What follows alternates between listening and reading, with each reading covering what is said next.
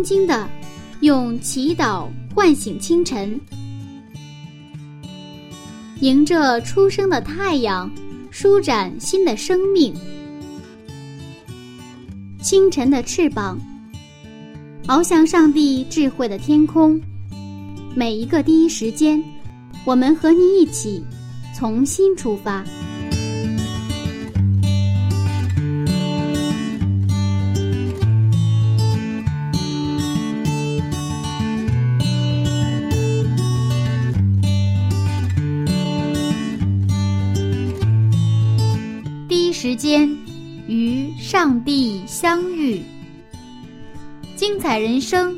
从上帝开始。嗨，收音机前亲爱的朋友，早上平安！欢迎收听希望之声福音广播电台。接下来您将听到的是由柚子在每个周末的第一时间为您带来的《清晨的翅膀》早灵修栏目。在这里，您将听到有关《创世纪》的精彩分享。新的一天开始了，您的心情还好吗？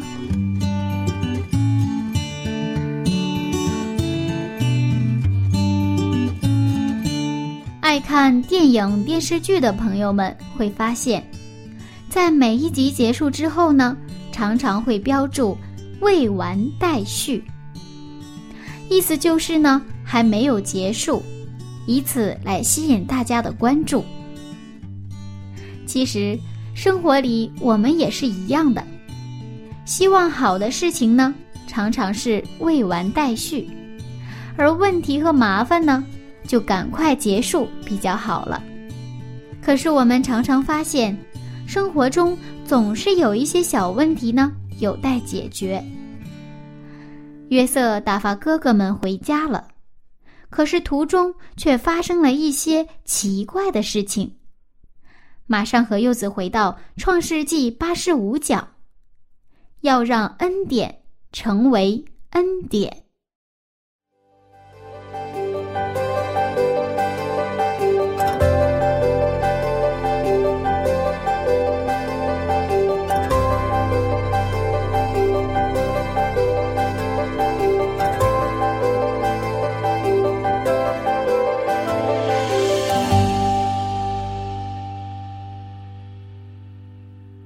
约瑟把哥哥们打发回家了，嗯，是的，可是途中似乎是又发生了一点小意外啊。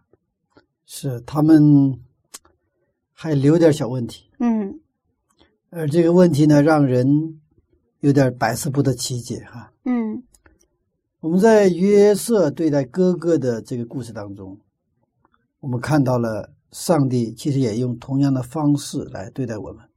嗯约瑟把哥哥们送回家呢，有个条件，就是把西面留下。嗯我们看第十呃这个四十二章，呃第十九节，四十二章十九节，你们如果是诚实人，可以留你们中间的一个人囚在监里，但你们可以带着粮食回去，救你们家里的饥荒。啊，现在这个他们求了三天之后，约瑟看到了他们在里边，他们认罪哈。他现在这个条件变了，你们现在留下一个人，其他都走。嗯呃，上一次条件是十个哥哥全留下，呃，留下九个，一个回去。那么三天的监狱之之后呢，留下一个，九个回去，是不是、嗯倒过来了？于是呢，我们看二十四节，二十四节，就从他们中间挑出西缅来，在他们眼前把他捆绑。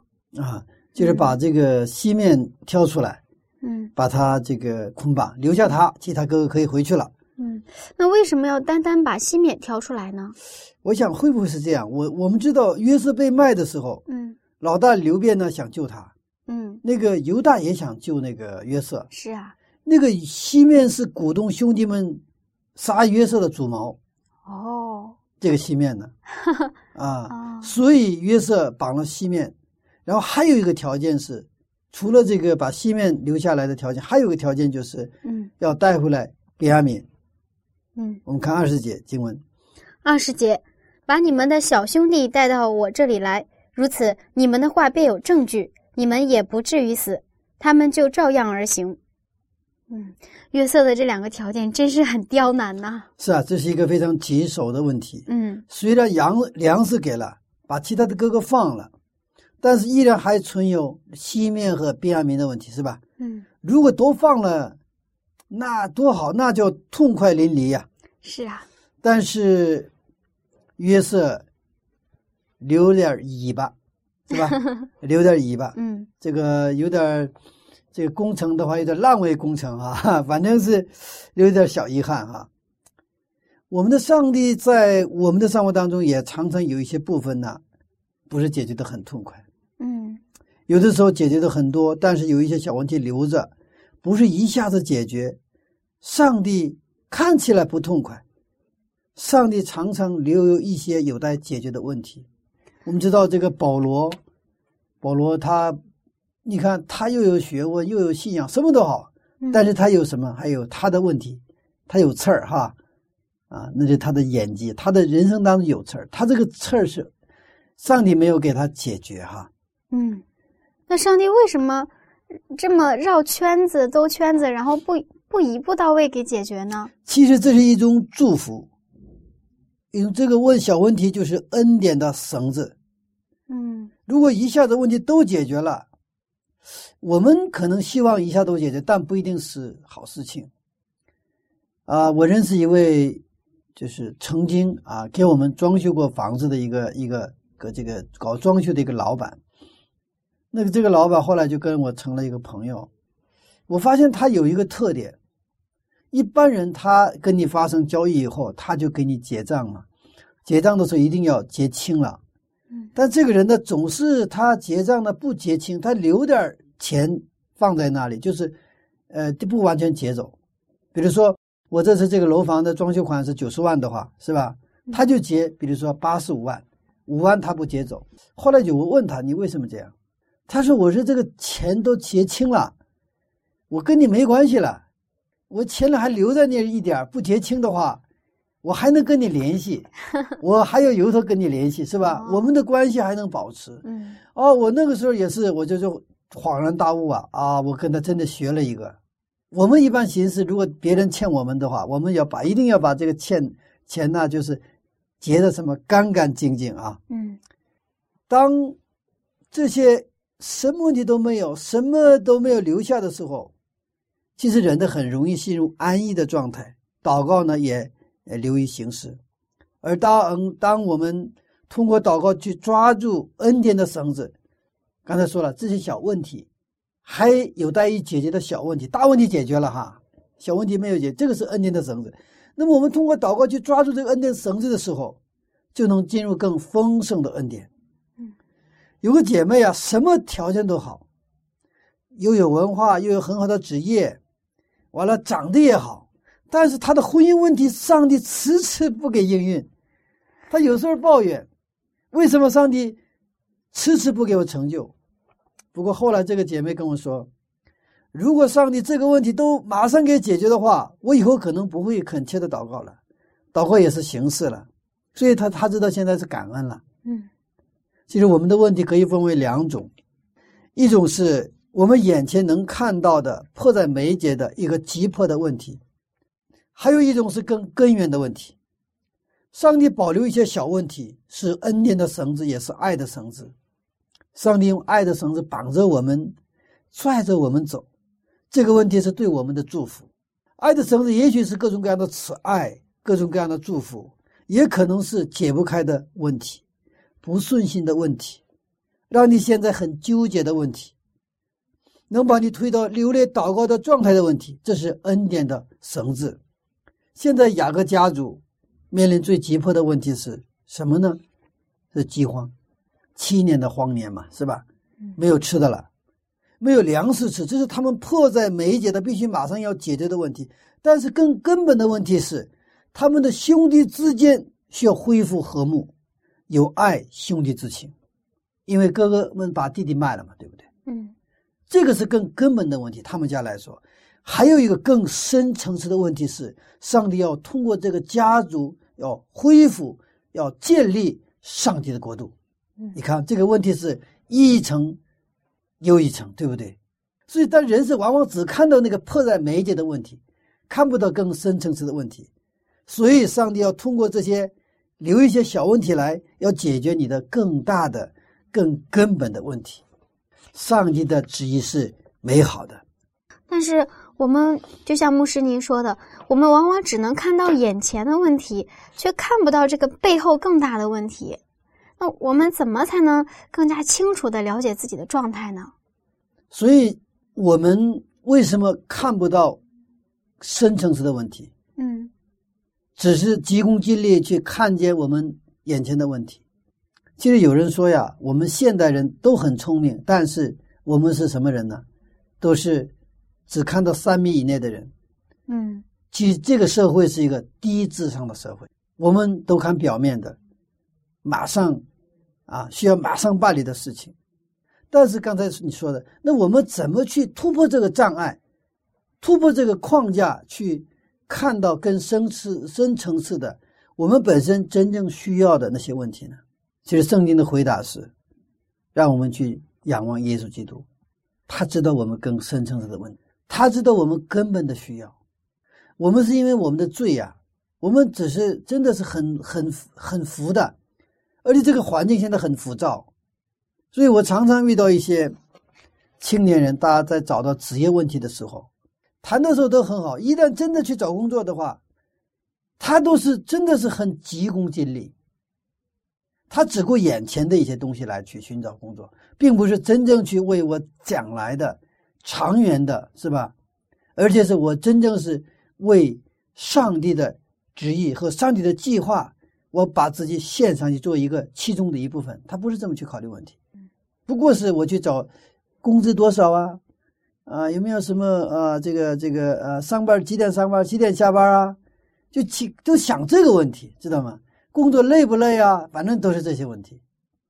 当然这些问题需不需要了解？当然需要了解，但是除了这个之外，我们需要了解更深的东西，我们去思考我们更深层次的一个需要。嗯，去年呢，呃，我们那个教会啊，不能在原来的地方聚会了。其实原来地方条件很好，五百多平米，费用很低，啊，然后呢，全教会的人呢为此祷告。我们那时候祷告是求上帝能够感动房东，把让我们能够留在原来地方。结果这一次上帝没有听我们的祷告，啊，在上一次也是要动的时候，我们祷告了，然后结果我们留下来。这一次祷告，上帝没有听我们的祷告，最终我们不得不搬家了。不过这一次搬家，我们教会的聚会点反而增加了好几个，在很多城市里的要害部、这要害的地段，我们都建立了聚会点。其实我们教会本来的意向就是创世十二章，这是初期教会的意向。上帝让亚伯拉罕成为一个祝福的源头，教会要不断的开辟，教会要不断的，要不能满足于聚会。教会要建立在任何一个没有教会的地方，要建立教会。保罗开辟教会后，培养一批人，然后离开。各个教会又保持亲密的联系和团契，这是使徒行传当中教会成长的一个途径。我们也有这样的意向，但是当我们有了条件良好的聚会场所之后，我们希望安定下来，所以上帝让我们折腾，所以上帝给我们带来问题。我们必须得搬家，所以上帝是用他解不开的问题来解决更大的问题。我们的上帝知道我们的需要，知道他知道我们真正的根源的需要，并满足我们。嗯，所以说，我们如何去看清我们更大的问题和更根本的问题，那就是我们回到圣经，我们从圣经发现上帝。在我们身上的计划和上帝给我们的使命，因为当我们成为基督徒的那一天起，我们就是使命者。使命给我们赋予价值，无论是我们在教会里服侍，还在社会里工作，无论在家里，在家厨房里边做一个家庭主妇，其实我们都有使命。使命让我们看到更深的问题。就是，这个约瑟的兄弟们。他们家更深层次的问题什么？他们要成就上帝的愿，成就上帝的国度，对不对啊？这十二支派要成就十二支派呀，但是这十二个兄弟稀里哗啦，一个人一个样子。嗯，流变，我们看西面、犹大、约瑟，每个这些兄弟都充满各种各样的问题，对不对啊？嗯，而且他们心里也不合一，他们中间充满什么嫉妒、仇恨、不合一。但是上帝想用这个十二个兄弟来建立十二个支派，十二个支派来建立以色列这个国度，是吧？要建立他的国度，你不解决这个问题行吗？但是感谢主，上帝使用了也约瑟，上帝呢也在逐渐的去改变了他的兄弟们，是吧？然后经历了二十年之后，把他们把就好像把这个拼图拼到一块儿去了，看到了一个完美的一个图案，是不是？所以。我觉得这个真是，我觉得上帝是一个大导演哈，把他导的真是，呃，恰到。如果是十年行不行？可能不够，对不对啊？嗯，七年、十五年可能都不够，就二十年，日期满足了，然后这个最后相逢都是，这也不是一步到位，马上就他们相拥抱，然后又哭又干啥？不是这个样子，而是在这个最后。相逢这个也是好事多磨，然后呢，一步一步，好像这个拿手术刀来解剖一样，是吧？一刀一刀一刀来解剖，上帝用他们解不开的问题来解开更大的问题。所以这个约瑟也是老是留点小尾巴，小尾巴，然后用小尾巴来解决下一个更大的问题。约瑟，这是上帝给了他这个智慧。我们我们看这个，继续看二十五节到二十八节。二十五节到二十八节，约瑟吩咐人把粮食装满他们的器具，把个人的银子归还在个人的口袋里，又给他们路上用的食物，人就照他的话办了。到了住宿的地方，他们中间有一个人打开口袋要拿料喂驴，才看见自己的银子扔在口袋里，就对弟兄们说：“我的银子归还了，看呐，扔在我口袋里。”他们就提心吊胆、战战兢兢的彼此说：“这是上帝向我们做什么呢？既然约瑟已经打发他们回去了，为什么还要陷害他们呢？”你看，这里面提心吊胆，他们是吧？嗯，战战兢兢，这个在希伯来原语里边是表现的是要死在枪口下的那个小鸟一样的那样的惧怕，他们恐惧害怕。一开始我以为这是确实也是约瑟设下的陷阱。嗯，他就是要捉弄这些哥哥，因为十七岁的时候，他不是给哥哥们卖了。有一种报仇的，是有一种人报仇是一下子给他杀了，是吧？嗯，还有一种人是慢慢的折磨你，折磨你死，是吧？嗯，啊，那么是不是我原来想是不是这个这样的一个一个一个报仇呢？但是后来我仔细看，不是。嗯，约瑟做了三件事，第一件事，粮食装满了口袋。第二件事，银子归还了，他们来买粮的，这个银子归还了，是吧？啊，我们看二十五节，把个人的银子归还在个人的口袋里，对不对？嗯。然后呢，我们看第二十八节，我的银子归还了，等于说银子归还的这粮食是白给的，对不对？是啊。然后第三个，不仅把粮食白给了，银子归还了，第三个，给他们路上用的食物，我们看二十五节。又给他们路上用的食物，对吧？嗯，约瑟用恩典来还给哥哥们，是白白给他们的，没有任何代价。其实照正常来说，我们接受这样恩典的时候，高兴就好了，感恩就好了。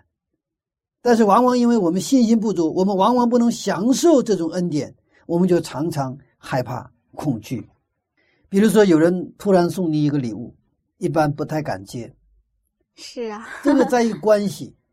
如果这个关系是很亲密的、彼此信任的、纯正的关系的话，很高高兴兴的会接受这个礼物。但是这个关系还没有确立起来，对吧？嗯。如果一个陌生的男子突然给你送礼物，送一个钻戒，敢接吗？不敢接，不敢，不敢接，是不是？这里是到底什么什么一个陷阱？不知道。在家庭里也是一样，如果是一个健康的子女，父母给他爱的时候，健康的子女是什么？能够感受爱的。但是，但是不接受父母爱的话，那就是心理有问题。比如说，父母出差回来给子女买礼物，对不对啊？子女不敢接，那这这肯定有问题了，对不对啊？那我的孩子是我回家，每次我我出差回来，他肯定翻我的包，所以有的时候因为真的是，因为有的时候跟别人一起出差啊，嗯。完了时间很紧，没有时间买买这个礼物啊，啊啊，一般都会买礼物的，但是有的时候真的买不到礼物的时候，我就到家跟前我也得买点礼物再进来，因为我不想让我的儿子失望，嗯，哪怕是一点，就让他知道妈爸爸每一次都是带礼物回家，这属于一个健康的一个关系，是不是？啊，有一次我呃也有一次我真的是半夜回来，然后没有没有买到礼物，然后这个就到我家跟前儿我就买了那个烤出来的一个面包，那完了回家，回家以后，那个我儿子就因为这个按照正常的习惯的晚上吃呃东西是不好的是吧？但是他要吃，一定要吃。那我就让他吃吧。然后他问爸爸这从哪哪儿买的，我就笑不说话，不说话。嗯，就是但是这种的这种彼此信任和彼此相爱的关系当中啊，我们真的去享受家庭带给你的那种幸福。啊，那个其实那个那个面包才几个钱呢，嗯但是不是我们的心意在里边。那么现在这是哥哥们儿嘛，约瑟跟他的哥哥们是哥们儿，是不是？嗯那作为弟弟现在一个总理大臣了，是吧？其实应该给更多的，但他做了最起码的，把粮食白白的给他们，把银子还给他们，然后呢，又把他路上啊给他们买路上吃的食物。如果这个关系是正常的关系，他们会什么？觉得啊，敢接敢用哈。但是现在他们，呃，不敢不敢，而且是不仅不敢，而且他们现在战战兢兢，提心吊胆。嗯误解上帝就不会有信心，没有信心就没有能力享受上帝给我们的恩典。每天上帝给我们恩典，但是我们生活在疑虑、抱怨中，说话很尖刻，没有感恩，也没有喜乐。真正让上帝高兴的办法是你要有信心。如何让上帝高兴？需要信心。上帝每天给我们礼物，恩典。其实最大的礼物是谁呀、就是耶稣基督。当我们真的用信心去接受这个礼物的时候，上帝就会高兴。你有信心，上帝就高兴。当一个罪人悔改归主的时候，天庭上赞美的声音，我们上帝的喜乐不知道有多大。嗯。其实我发现自己在生活里也是经常会怀疑别人对自己的好啊，为什么会经常出现这种怀疑呢？因为还是一个信心的问题，信心的问题。呃，我们彼此信任的关系当中，其实我们都愿意给，而且敢接，对不对啊？嗯因为我们知道，他送给我礼物就是礼物，是他的爱意，这里边没有掺杂到其他的东西。但是我们又常常因为没有信心，不是对上帝信心，我们对人也是没有信心的时候，我们就是怀疑，是不是有其他的东西？是不是有什么陷阱？是有什么？是不是有什么圈套？其实我们跟上帝之间也是一样。那么信心从哪里来？其实信心来自于上帝对我们的信心，信心来自于耶稣基督。就是我们信上帝，我们自己都信不了，是也需要什么圣灵感动我们。嗯所以圣经也说，如果不是圣灵的感动，我们不能承认耶稣基督为我们的救主啊。现在因为哥哥们没有信心接受他弟弟给他们的礼物，他的弟弟是恩典，他没有任何条件，哥哥们就是高兴的接受就好了，但是他们害怕的不得了，战战兢兢，提心吊胆。他们不愿意回埃及，他们一直说自己是城市人呢，原来是吧？嗯我们是城市人，我们十二个兄弟，一个在爸爸那儿，一个没了。我们是一个父亲的儿子，我们是城市人。那现在他们诚不诚实啊？不诚实了，因为他们袋子里现在有银钱了。健康的基督徒是有对上帝信心的人，有信心才能感恩，有信心才能经历恩典，享受恩典。阿门。所以啊，我自己是常常想，如何如何让我的儿子高兴，如何让我的妻子高兴。我也想如何让我的上帝高兴，是吧？因为我儿子高兴了，我幸福啊；我的妻子高兴了，我也幸福。我就想怎么让他们高兴，哈，我也想我的上帝高兴了，我也幸福。那圣经告诉我，你有信心，怎么让上帝喜悦？就是信心。还有相信什么？一个是相信上帝的存在，另外一个是相信上帝什么赐给我们赏赐的上帝。当我相信我的儿子，当我相信。我的妻子的时候，其实我才能给他们带来什么，让他们高兴。我都不相信他，比如我的妻子一起生活二十多年，我不信任他，不相信他，他能乐得起来吗？如果说我的妻子不相信我，我乐不起来的。他不仅相信我的人格，也相信我的能力，能力是吧？嗯，也相信我对他的忠心的时候，我才能有真正的那种。呃，喜乐，嗯，所以无论是我们是得救的问题，还是我们日常生活当中的这种，我们去享受恩典、享受幸福、享受这种上帝给我们的这些好多美好的东西啊，都是需要信心的。没有信心，我们日常生活会变得什么？根本没有信仰的一种生活啊！所以信心不仅仅是以后得救的问题，更关乎到我们今天的我们的日常生活。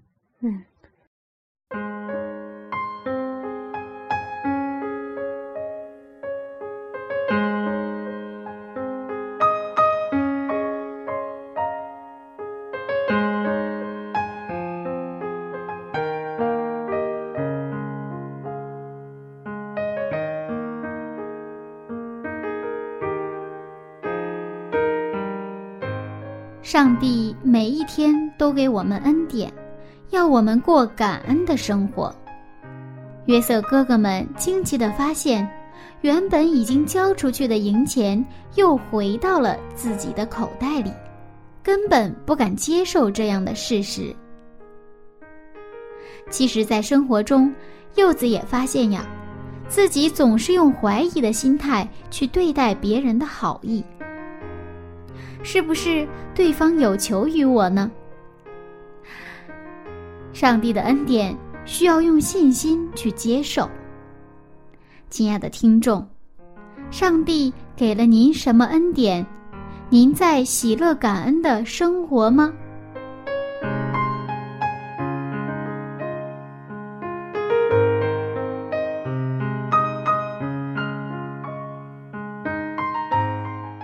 来听一首非常好听的歌曲，是来自赞美之泉音乐施工的。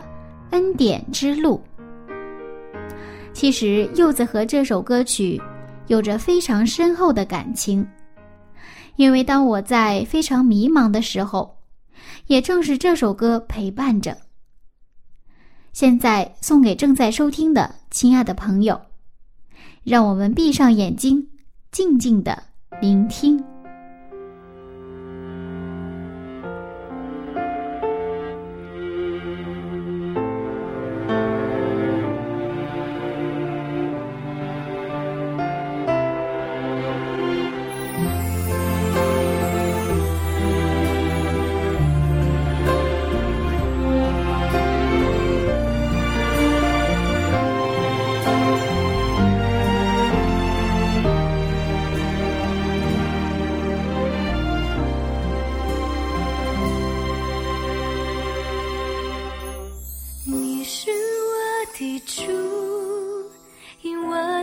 水一路，高山或低谷，都是你在保护，万人中唯独你爱我，仍是我，永远不变的。许这一生都是祝福。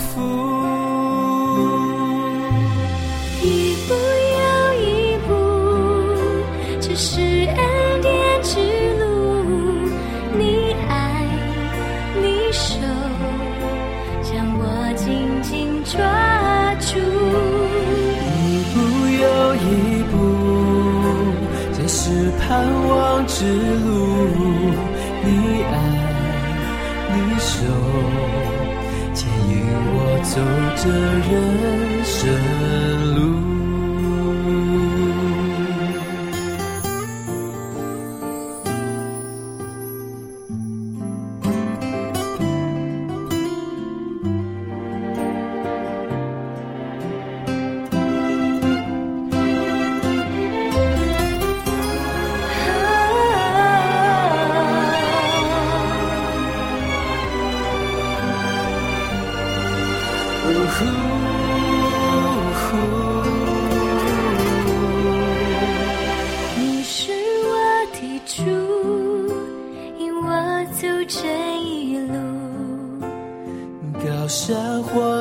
或低谷，都是你在保护。万人中唯独你爱我，认识我，永远不变的应许，这一生都是祝福。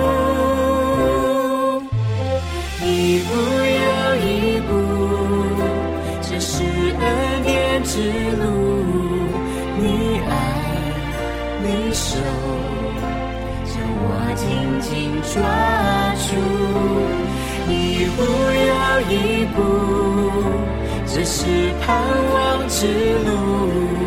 你爱，你守，牵引我走这人生路。啊，一步又一步，这是恩典之路。你爱，你爱你守，你手，将我紧紧抓住，一步又一步。这是盼望之路。你爱，你守，牵引我走这人生路。你爱。你手牵引我走这人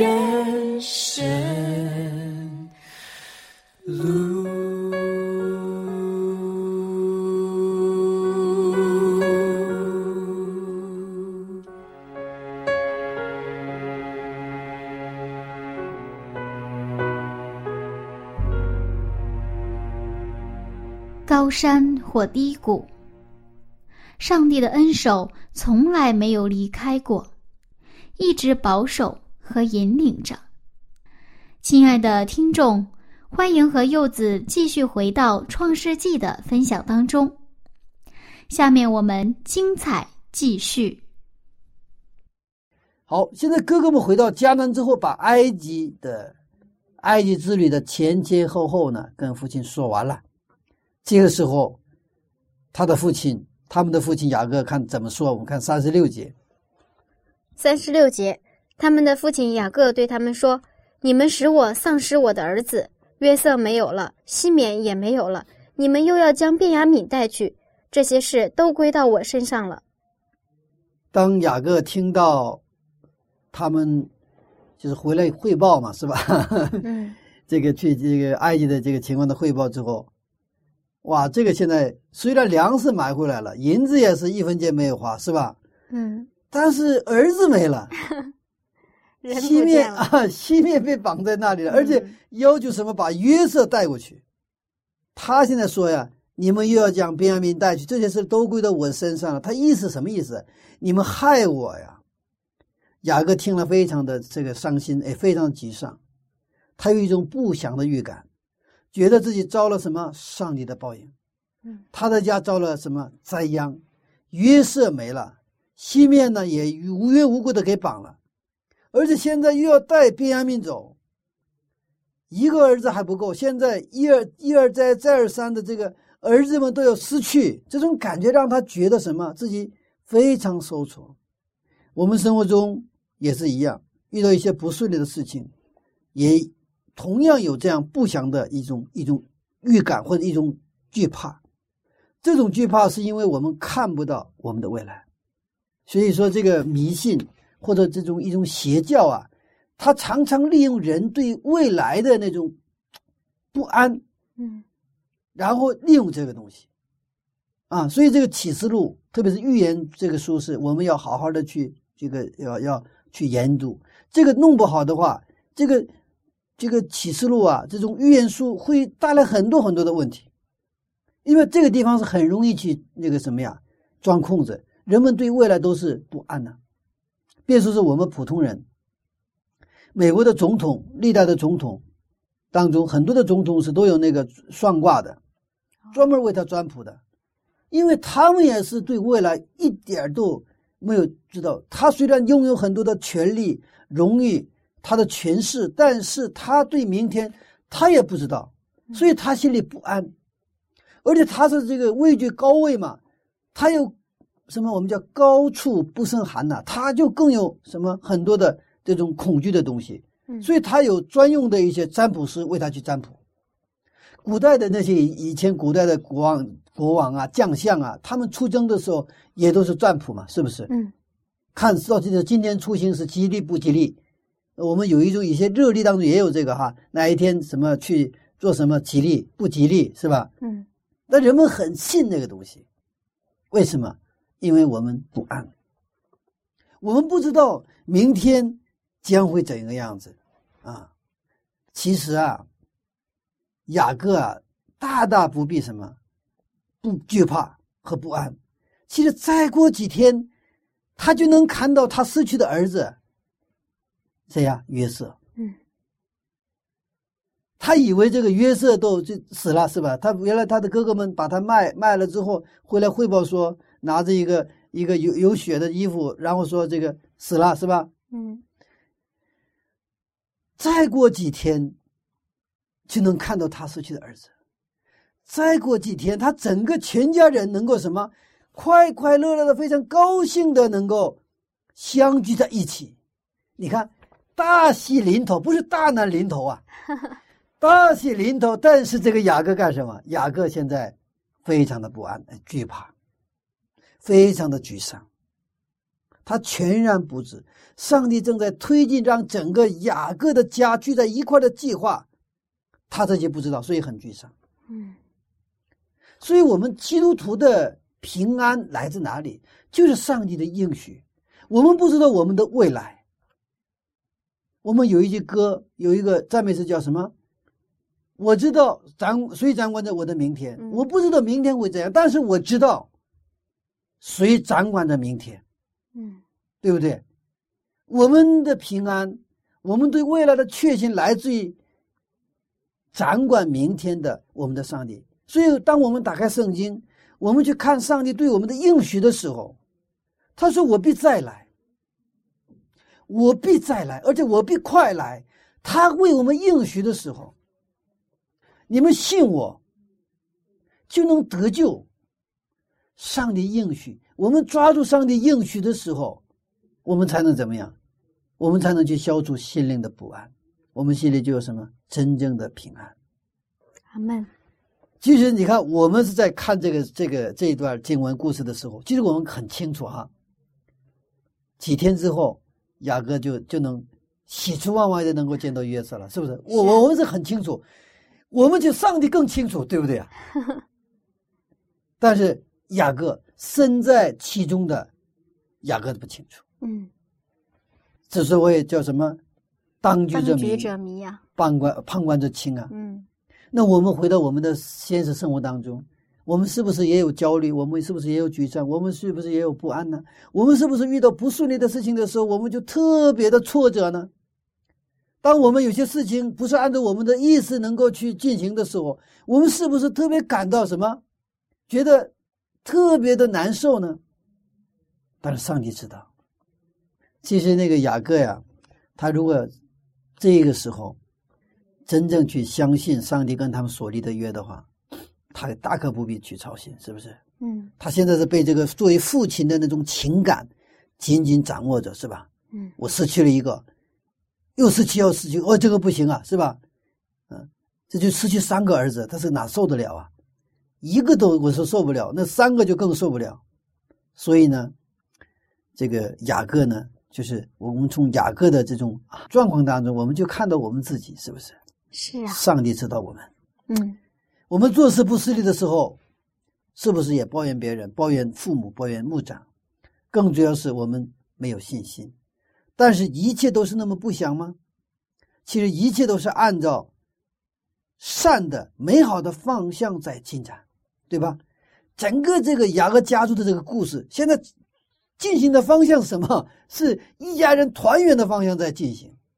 虽然这个过程当中，什么有一些小尾巴呀，有小问题啊，有一些让人啊不顺利的事情，但是整个的趋势是这么一个趋势。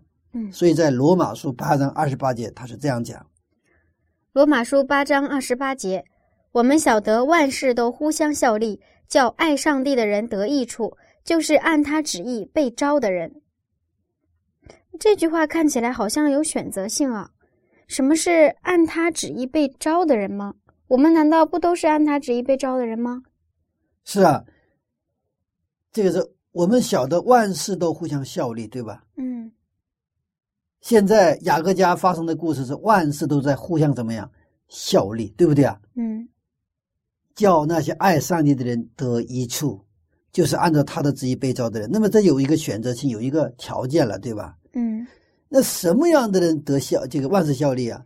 爱上帝的人，而这爱上帝的人什么人呢？按他的旨意被招的人，就是说跟上帝进入立约关系当中的人，跟随耶稣的人。这样的时候，万事互相效力。虽然雅各有很多的问题，对吧？嗯包括雅各的儿子们，那更是问题多多了。但是他们爱上帝，在这个家庭当中，占着主流的是什么？他们是要成为上帝的什么立约者，让上帝给这个亚伯拉罕的那个应许，要在他们家庭当中实现。他们是长子，所以说这样的一个家庭当中，虽然问题多多，但是万事怎么样？互相效力。嗯，如果我们倒过来说，如果我们不爱上帝，这个意味着我们跟上帝有没有关系？没有。关系。上帝想跟我们建立关系，但是我们拒绝上帝。上帝呼召我们，不去，我们去呼应上帝的呼召。上帝说：“你在哪里？”我说：“我在这里。”那现在我让谁派谁去呢？我们说：“我在这里。”我们进入这样的关系的时候，我们真的走出去的时候，那就万事互相效力。但是我们拒绝，我们不爱上帝，我们被呼召了，但是我们不去什么应召。这样的时候，上帝没法跟我们建立关系。当耶稣基督给这个门徒这个们洗脚的时候，彼得说：“你千万不能给我洗，对不对啊？嗯你怎么能给我洗啊？”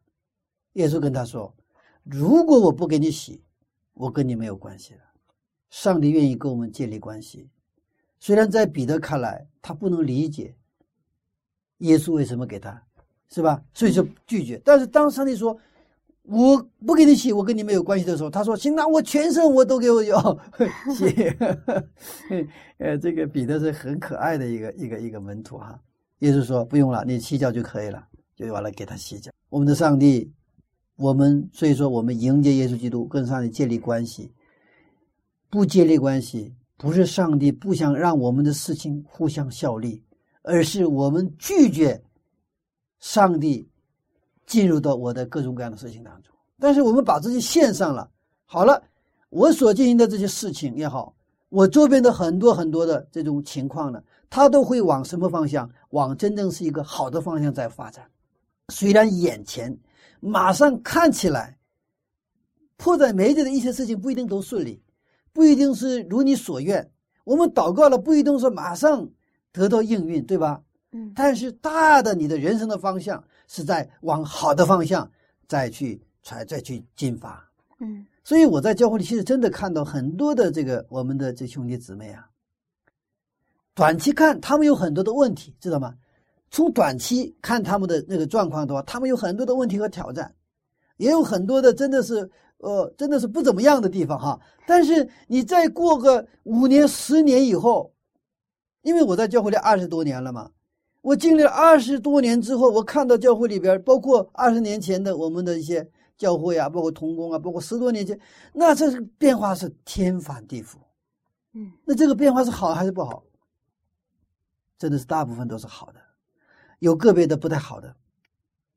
原因一个，他们离开了上帝，他们舍弃了他们起初的那种爱，起初的那个热心，那么他们每况愈下，每况愈下。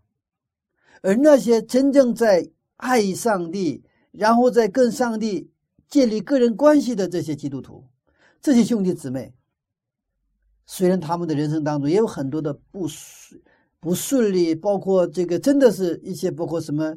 做企业倒闭了，是吧？高考没考上啊，什么哦，好多好多问题了哈。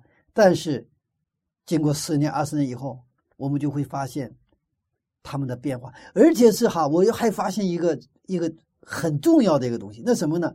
有的时候那个父母吧，没有什么太大的改变，但我们看到，我看到他们的子女真的非常非常好。就是，父母啊，基本呃呃，这个几十二十年前啊，什么十几年前，基本上没有什么太多的变化啊，就是也是来教会聚会啊，什么，呃，也看不出什么特别突出的这么变化。但是我看到他们的子女啊，啊，那太好了，子女的上学啊、结婚呐，他们的包括升学呀，我觉得都是非常非常蒙福的。所以我不得不相信哈，真的万事互相效力，这是上帝给我们的旨意啊。呃，我们呃，这种在不知道未来会如何，不知道上帝将会为我们预备了下一站是什么的时候，其实我们尽管什么坦然无惧的来到上帝面前，因为上帝向着我们的心是平安的心，要给我们什么喜乐的心，阿门。他要给我们是一个祝福的心。我们在去年的时候啊，我们今年五十二期。到这个江苏的泰兴麻风病村啊复试，那个时候正好是国庆节期间，不好买票。其实有些人还不愿意去，我装糊涂。其实我知道他们不愿意去，因为花钱也不少，嗯，票也不好买，嗯，然后说票不好买，那票不好买是事实，但是真正的说票不好买的意思是不愿意花钱，不愿意去。然后去麻风村要跟那些麻风病人去接触的话，还有一点害怕，怕传染呐什么之类的。那么最后还是去了，去了以后他们在那里一起吃住，那在这个当中也出现了很多的问题。个性不一样，习惯不一样的人一起生活，但是他们因为这个恳切的祷告，因为这个问题把他们带到什么祷告的这个一个这个地方。一天一天，大家的关系在恢复，上帝在他们身上在做工，上帝上帝这个拔出他们身上的刺儿，削去他们的棱角，使他们越来越合一。后来他们又去南京，那个时候他们在南京人生地不熟，可是他出了站，他们遇到一个人，一路给他们做引导、做向导。他们回来说这是一个天使。他后来他们想去公园，但是很疲惫，大家又开始唱歌。他们一路发小册子，大家都拿着，然后呢，他们感到原来的疲惫没了，从来没有过这样的一个振奋。特别是他们在安息日到南京教会聚会，上午正道的时候，给他们半个小时的就是节目出节目的时间。奇妙的是那天他们准备的内容和牧师正道的内容天衣无缝的，是一个。好像事先预备了一样。那天牧师讲到的内容是雅各在雅这个雅布杜克的这个教历的晚上。今天勇士他们放的那个节目视频的内容是他们在拓展训练的时候，半夜在河边声嘶力竭的祷告的流泪祷告的那样的一个啊，就是一个视频。所以这个牧师的正道跟今天勇士的这个节目这个视频呢，可以说。珠联璧合是天衣无缝，全程都感动了。那个那个堂就是那个教堂的牧师也感动了，所以他下午继续请他们下午能不能出啊这个啊这个节目。后来这些回来的基甸勇士们做见证说，他们看到上帝在行动，上帝在完成一个大的一幅绝妙的作品。阿门。我们其实人是只看到其中的一部分。当我们与上帝联合起来的时候，上帝会在我们的生命当中创造一个什么最美好的一个图画。我们基督徒的生活也会遇到各种挫折，但是这种挫折不过是恩典中的什么挫折。嗯，问题是恩典的绳子，让恩典再次变成恩典。上帝向我们的想法，一切都是平安喜乐。上帝爱我们，每一时刻他都愿意给我们爱。我们需要等待，看整体的图画。在幕后耶稣复临的时候，我们定要看到上帝为我们预备，一直来进行推进和自这个描绘的一个整体的图画。关于这个部分，《哥林多前书》十三章九到十三节就是描绘的非常的到位。哥林多前书十三章九到十三节，我们现在所知道的有限，先知所讲的也有限。等那完全的来到，这有限的必归于无有了。我做孩子的时候，话语像孩子，心思像孩子，意念像孩子。既成了人，就把孩子的事丢弃了。我们如今仿佛对着镜子观看，模糊不清；到那时就要面对面了。我如今所知道的有限。到那时就全知道，如同主知道我一样。如今长存的有信、有望、有爱，这三样，其中最大的是爱。多好！我如今所知道的有限，到那个时候全知道。阿门。我现在知道的不是全部，我现在知道的是其中的一部分。嗯，但是到那时完全知道。愿这一天早日来到。阿门。虽然我们不能看到整体的图景，但是我们可以用信心去等待。是啊，所以雅各一家真的最后看到了大的一个途径了，是不是？那个是我们在下一章、下一场我们再分享。好的，谢谢牧师的分享。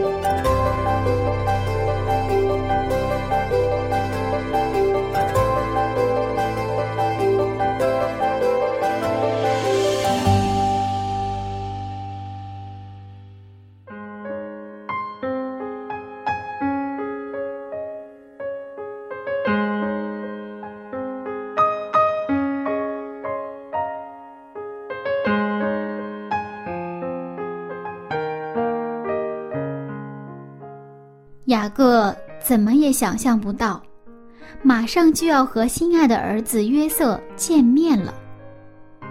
是的，我们常常只能看到眼前的问题和痛苦，看到事情的不顺利，看到倒霉的天气。但是，上帝却正在编织着更大的图画。亲爱的朋友。您是否对现在正经历的事情感到困惑，甚至会埋怨上帝为什么如此不公平，而怀疑上帝是否爱您呢？神使万事互相效力，难道您不相信了吗？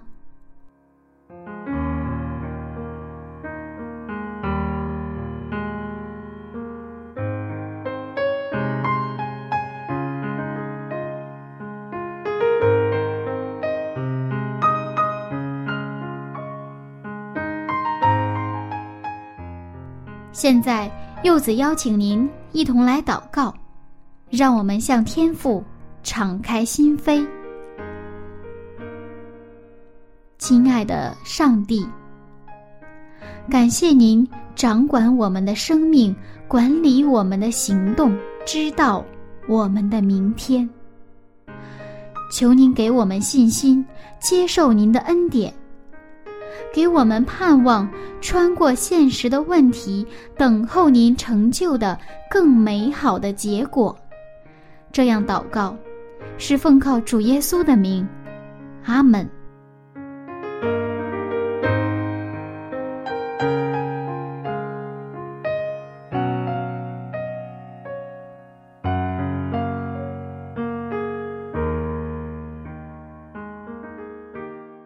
各位听众朋友，我是柚子。今天我的节目马上就要结束了，那这个早晨您有收获吗？如果您觉得我们的节目对您有帮助，不要忘了邀请您的朋友一起来听哦。那下次分享我们再见了，拜拜。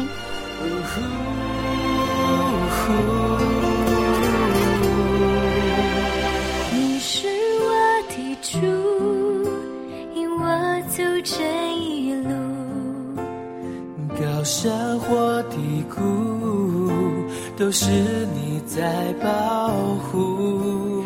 万人中唯独你爱我，认识我，永远不变的应许，这一生都是祝福。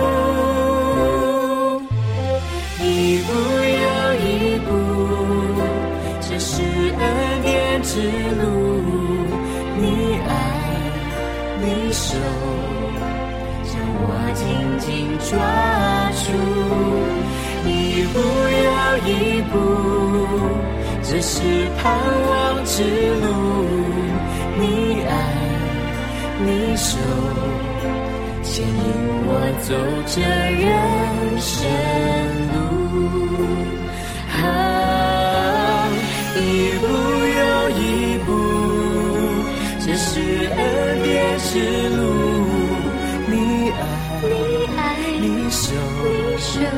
将我紧紧抓住，一步又一步，这是盼望之路。啊你爱，你手牵引我走这人生路。你爱。你手牵引我走这人